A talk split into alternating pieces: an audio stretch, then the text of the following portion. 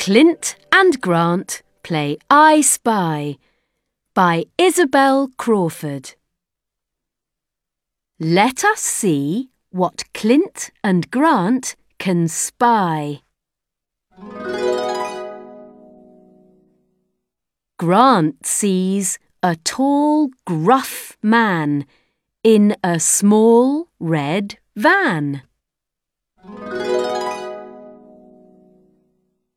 Clint sees a bee put a spell on a flock of hens. Buzz!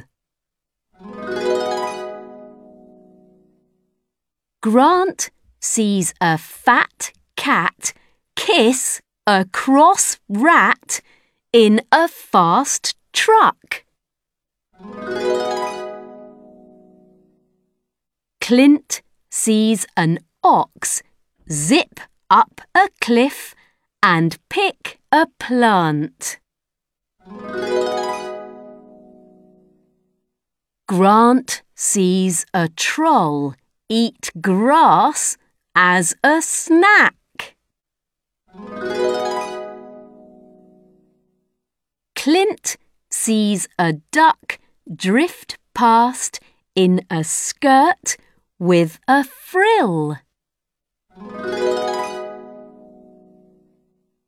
Mum sees Grant and Clint are still up. Quick! Go to bed!